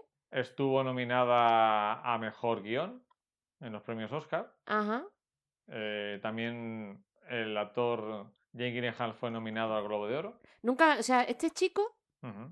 Siempre es el típico, ah, mira, sale este chico, pero nunca sé su nombre. O sea, hasta hoy, ¿cómo se llama? Todavía no me lo sé. Jake Gyllenhaal. Jane, Jane Jake, Gyllenhaal. que Pues es sí, el sale- hermano de Maggie Gyllenhaal. que tampoco sé quién es, pero, Pero si la si veo seguro foto, seguro sabe quién es, claro. Porque este chico eh, ha hecho también últimamente la de animales nocturnos, ¿no?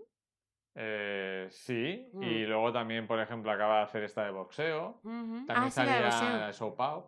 También Mm. salía en Amor y otras drogas con Ujú. Hathaway. Sí, es verdad. Pero mm, es un actor que todavía no se ha convertido en estrella. Sí, todavía está, está ahí que no, ay, sí, sí Mm. o sí, no, sí, sí. Es pare- Todavía es un sí, pero no. Exacto. A ver si consigue ese sí. Y a mí me parece, no es un grandísimo actor, Ujú. pero es un tío muy esforzado, porque también salía en Brokeback Mountain, por ejemplo. Ahí está, es Era verdad. uno de, los, Mm. de la pareja homosexual junto a Heath Ledger, el fallecido. Heath Ledger. Eh, esta es una película muy reciente, como decimos, 2014, dirigida por Dan Gilroy, que era su debut como, como director, Ah, ópera prima entonces. porque él se había dedicado hasta ahora a, a los guiones, que también es Ah, vale. guion. Ujú. Y es de estas películas que a mí me gustan especialmente por dos motivos. Uno, porque reflejan, a través de una historia, te reflejan el estado de ánimo de la sociedad actual. Ujú. eh, porque está muy bien hacer una película de cómo era la sociedad hace 20 años. Pero le veo más mérito hacer una película hoy en día de cómo es la sociedad de hoy en día, porque es lo más difícil. Sí, porque no tienes la perspectiva Claro. del contexto. Porque si... si- tú ya has pasado esa época y sabes ya en qué contexto está, sí es más fácil analizarla. Pero en el momento sí es verdad. Y te puede salir muy mal. Mm. Te puede salir muy mal porque, claro, Te puede precisamente- salir pretenciosa, sobre todo. Efectivamente.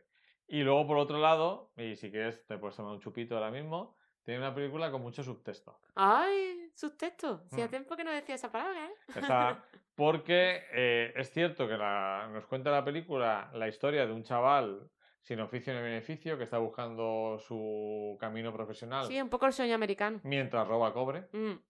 Un poco oscuro, el sueño Que- americano, Que claro. al, al principio lo vemos ahí. En Nightcrawler es como una alimaña nocturna. Ujú. Y lo vemos ahí que se mueve casi como un buitre, ¿no? Como un cuervo por la noche, con, Sí. con las tenazas robando el cobre, que lo pilla un guardia de seguridad y, y ya se, se tiene que emplear la violencia. Mm. Y que por casualidad descubre lo que puede ser su futuro profesional. Sí. Porque está viendo un trabajo bastante desconocido. Claro, si lo piensas, es así como se tiene que hacer. Claro. ¿Cuál es ese trabajo? Pues el trabajo es el de captar eh, momentos de tragedia o fuerte. Tragedia eh, en la noche. Tragedia en la noche, sí. Accidentes de tráfico, Exacto. robos, Mm. asaltos, Mm. violaciones. Mm. Entonces son una serie de, Captar de- con la cámara, pero claro, de tipos que van con su furgoneta escuchando la frecuencia de la policía, de la policía por la que radio. van como locos por la carretera. De hecho, alguno tiene algún accidente muy grave, para Mm. llegar lo antes posible a la escena del crimen o del accidente, para filmarlas, ser los primeros en filmar las escenas y como freelance vender esas imágenes al noticiario de las 6, 7 de la mañana. Porque en Estados Unidos hay programas tipo Telecinco Ujú. de cotilleos como las Kardashian y demás, pero también mm, s- vende mucho eh, los programas de crímenes. Y hemos Ujú. visto las típicas escenas del helicóptero siguiendo una persecución Sí, sí. y demás. En esta película es muy interesante cómo eh, los mm, directores de informativos están obsesionados con transmitir la idea de que los crímenes no solo pasan en zonas deprimidas de la ciudad, sino Sino que, que... el crimen se está extendiendo a las zonas ricas. Es la idea de eh, nadie está a salvo. Sí, la alarma de que compre seguridad, de que tienes que, pues, llamar a la policía cuanto antes, eh, y que de estés pendiente de la televisión Sí. para ver qué está pasando, no parece que te pase a ti también. Sí, de, y también una justificación de las armas, ¿no? O sea que realmente con esta película te está explicando muchas cosas, sobre todo también el capitalismo agresivo, incluso no solamente de la seguridad, sino de la forma de vender la televisión, Efectivamente, porque aparte es muy interesante el personaje de Jake Gyllenhaal, porque parece que ha, eh, ha leído muchos libros de emprendimiento y Sí, de, de- se, ha com- se ha comido un manual de emprendedor, de vamos. autoayuda, ¿no? Porque eh, él continuamente eh, ve la vida como una posibilidad de negocio Mm, y de hecho cuando se acerca un poco a estos mm, profesionales de la noche, pues le preguntan, ¿y qué, qué se busca? Y dicen, pues sangre, eh, sufrimiento y tal. Y dice, pues esto es lo que tengo que hacer. claro. Y vemos a un tipo, quizá yo creo que es el menos empático de los cuatro psicópatas Sí, sí, de... este directamente ves que no tiene, o sea, no tiene la capacidad de ver lo que está pensando el otro. Es que te dice las cosas tal y como las piensa, sin ningún tipo de, de filtro y súper directo. O sea, Sin embargo, no- en las relaciones laborales podría ser cualquier jefe capullo. Sí, Y eso, Eso es sí. lo bueno de la película. Para mí el gran hallazgo de la película es que te está diciendo que la fina línea entre el jefe capullo y, y digamos competente en su Mm. trabajo que busca el rendimiento económico. Y el sociópata psicópata es muy fino. Muy fina. Mm. Y eso creo que es una reflexión muy interesante sobre la película. Y vemos cómo mm, refleja una sociedad absolutamente mercantilista, hasta tal punto que eh, él entabla una relación profesional con la jefa de informativos de la cadena, Mm. que le van a renovar o no el contrato Mm. mm, según el índice de audiencia, Sí. y él eh, mete dentro del paquete de negociación de las condiciones laborales el tener sexo y una relación con ella. Sí, exacto. Que- y aparte, lo más mm, lo que más te llama la atención es que él lo ve lo más natural del mundo. Sí, sí, Ve- eh, una forma incluso meter, meter ya el, el cuerpo, ¿no? Y las relaciones personales dentro del mercantilismo para conseguir tus objetivos, ¿no? O sea, que me parece una crítica, no crítica, sino una descripción del capitalismo brutal. Y incluso Y muy luego... interesante hecha desde el cine de Hollywood. Exacto. Y también me parece muy interesante la relación que establece con el, la persona, con el becario que contrata, ¿no? Como él va a ¿Quién es ese becario? Ese becario es nuestro chico de, de Night Of. Ajá. Este chico nada más que se mete en problemas. ¿Tú te das cuenta? Sí, es que tiene cara de. Chico de tipo problemas. que se mete en problemas. eh, porque eh, además ambas, peli- ambas historias son nocturnas. Se Sí. mete un poquito sin quererlo, ¿no? Vende mucho la película esa relación que tiene Jake Gyllenhaal con, con este actor, con este personaje.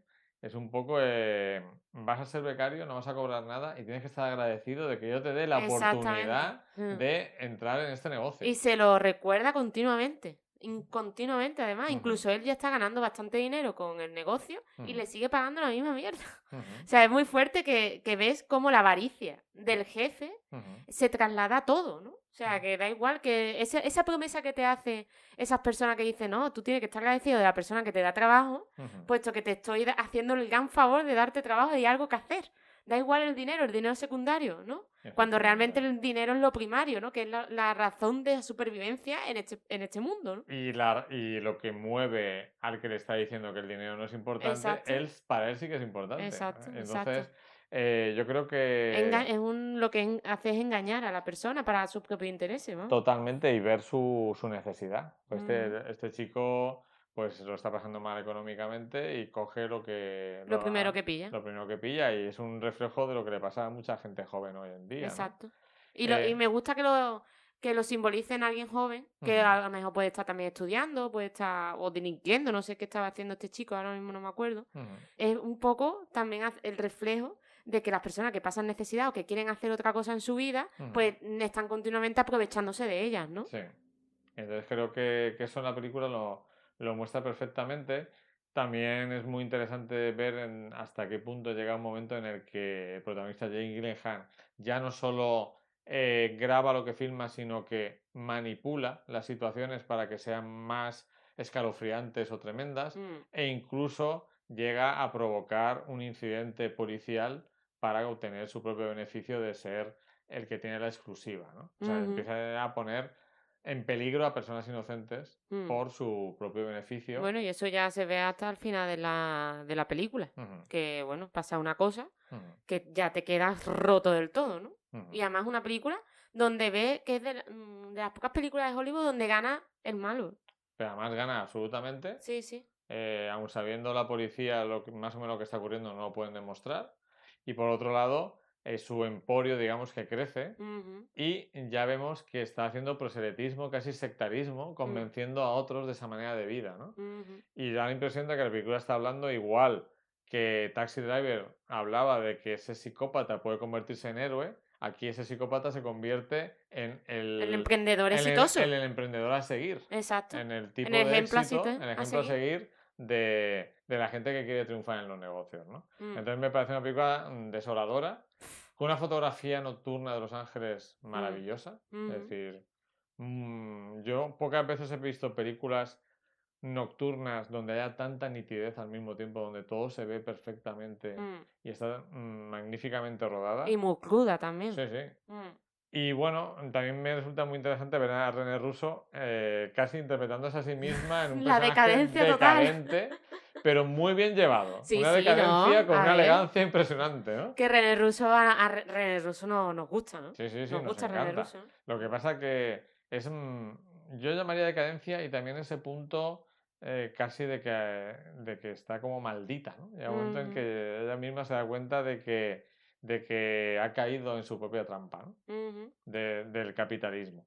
Y, Y hay, bueno, una, hay una escena que me hace mucha gracia, que Ujú. se la comentaba antes a Luis, que es la escena de rotura de cristales con el mueblecillo del baño, ¿no? Sí, Eso ¿no? hay como muchas escenas, Pero tú en que esa literal. literal, no o sea, tú cristal de que te decepciona de sino de cristales rotos. exacto, mueblecillo del baño, que está el chico cabreado, Ujú. cierra la tapa del mueblecillo Mm. y se rompen los cristales y hay un reflejo del protagonista hacia los cristales, ¿no? Bueno, pues ahí. Yo creo que hay una serie de películas en esta época que eh, eso era como un requisito indispensable para salir en la, para que saliera distribuida la película y aquí marcaron check. Junto con la otra escena que decías Junto tú. a otra escena muy típica, mm, quizá anterior a Anterior. esta época, yo diría que de principio del siglo XXI, que era la típica escena que al protagonista le tocan los huevos, su mujer, su jefe, eh, los niños, y como no puede meter una hostia que tiene delante, se metía en el coche y empezaba a pegar golpes en, en- en el volante. No sé si os Mm. acordáis que hubo una época que todos los protagonistas golpeaban, golpeaban el, vo- el volante de su coche. Bueno, creo que es una película que no ha visto demasiada gente, ujú. eh, pero creo que, que es un- francamente recomendable para aquellos que quieran ver un cine que se sale de la norma y que contando una historia muy potente y que no aburre en ningún momento, No. Eh, te está hablando de, de las cosas que muchos vemos que podrían ser diferentes y que podrían mejorar en nuestra sociedad. Sí, del todo vale también. De que mm, si mientras ganes dinero, mientras el fin justifique los medios, yo esto es un medio honesto de ganarme la vida, ¿no? Que es un poco lo que, lo que le pasa al protagonista. Y bueno, mm, también es una película bastante oscura, que hoy en día no se hace ese tipo de cine donde te muestren pues lo peor de la sociedad, ¿no?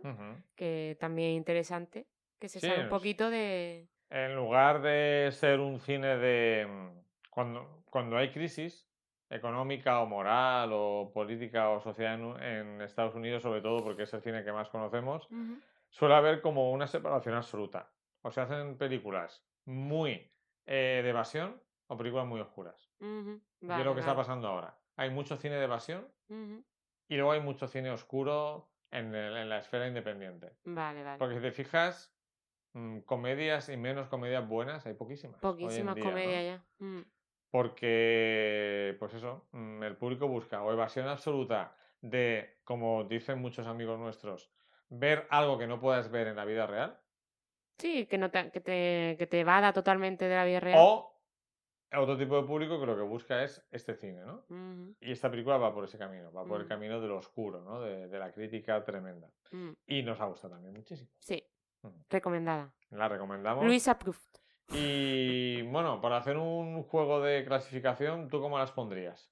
Eh, eh, de la que, Es verdad, sí, la de la que más ya. te ha gustado o de la que me- como tú quieras, de mayor o menor. A ver, a mí la primera, la que más me ha gustado ha sido Taxi Driver. Taxi Driver. Luego Misery, creo, porque Misery me gustó mucho. Extraño un tren y Nightcrawler, pero están ahí más o menos. Es complicado porque es complicado porque además nos han son... gustado mucho. ¿no? Sí, y además que también comparar una con otra, a Mm. mí es una cosa que no me gusta hacer porque Ujú. son No, simplemente contextos distintos, claro. épocas distintas, Es mensajes distintos, quieras o no la también. sensación que, que has tenido en el momento de verla, ¿no? Sí. De- yo también pondría Taxi Driver como la que más me ha gustado. Luego dudaría entre... En las otras te las pondría al mismo nivel, ¿eh? No, no puedo, no puedo hacer una escala. Mm. Pero Taxi Driver es la que más me gusta. Es que a mí, por ejemplo, Misery me pilló muy bien. Ujú. Porque es que, no sé, me divirtió tanto. Y lo del tema de fan. A mí es que lo- los fans que, que se vuelven locos me hace mucha gracia. No, entonces no sé si recordarás una película de Robert De Niro que se llamaba Fanático. Muy noventera. No, esa no he visto. es, es muy noventera, de esas de tu Sí, época. sí, sí. Mm, El tema es ese, un tipo Mm. que admira, no sé si es, no sé si es un jugador de béisbol o de fútbol americano. Y que Mm. se le va la olla muchísimo también. Entonces, pues, cuatro películas francamente recomendables en Ujú. este programa de Demasiados Psicópatas. O los psicópatas están por todos lados, It's all, all around. all around. Que esperemos all que os hayan servido para, si las habéis visto, recordarlas, incluso volver a verlas. Y si no las conocíais o las conocíais pero no, no la habéis tenido nunca la ocasión de verlas, pues darles una oportunidad porque creo que no van a defraudar ninguna de las cuatro. Ya películas. estáis tardando en empezar a verla. Efectivamente. Puedes contactar con nosotros a través del formulario de luislopezvelda.com barra contacto o por Twitter en la cuenta de arroba luislovelda o arroba flavernardez. Podéis escribirnos un comentario en iVoox y valorarnos con 5 estrellas en iTunes. Os lo agradeceríamos mucho ya que así nos ayudáis a difundir el podcast. Bueno, Luis, Pues ha sido un placer compartir este rato contigo. y yo también. También ha sido un placer. Nos escuchamos dentro de 15 días. Dentro de 15 días nos volvemos a, bueno, nosotros a ver y a los oyentes que nos escuchen. Pues nada, que vean mucho cine y que disfruten también de la vida, lo que les dejen estas películas un poquito oscuras. Bueno, hasta luego. Hasta luego.